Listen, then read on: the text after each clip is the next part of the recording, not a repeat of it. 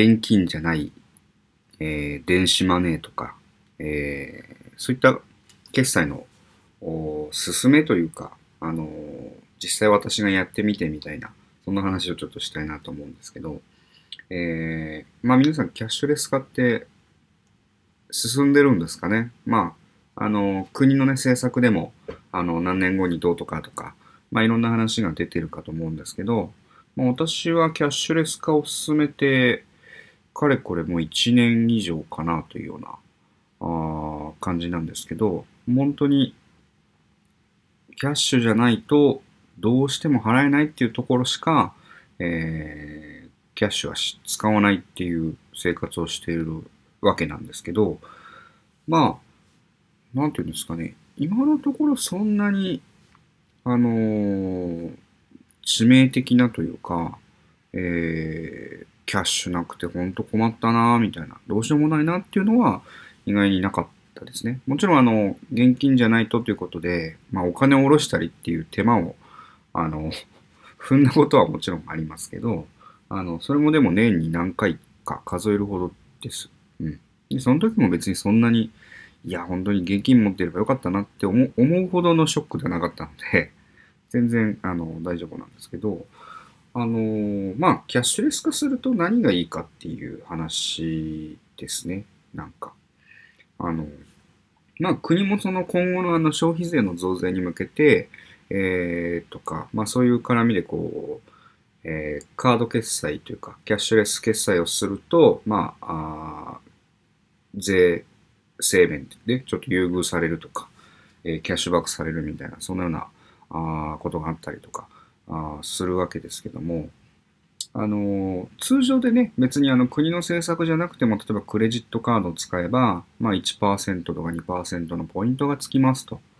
いうこともよくある話ですし、えーまあ電子マネーとかは、まああんまりポイントはないですかね。やっぱりクレジットカードか。うん。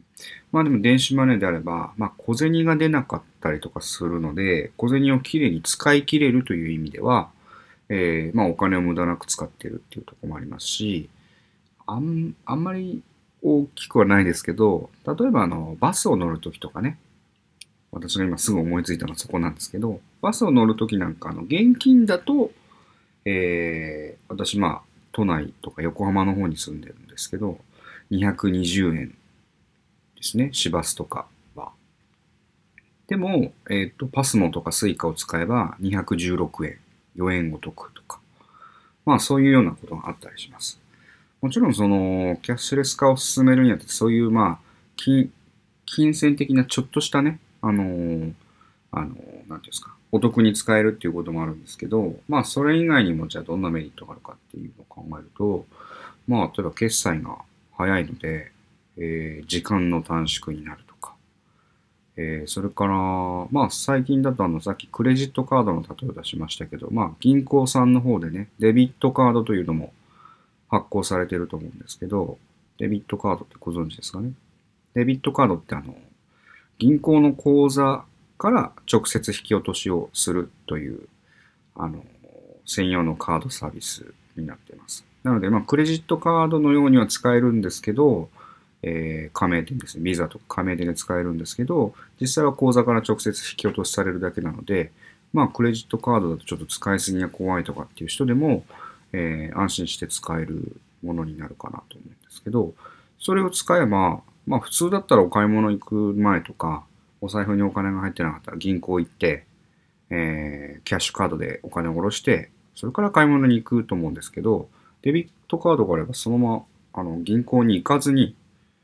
買い物行ってカードで決済すればいいので、あの、その ATM とかね、銀行に行くお時間っていうのも、あの、ね、かからないわけですし、例えば時間外だったら ATM からお金出すと200円とかかかってくるので、その分もお得になりますよね。時間もお金もお得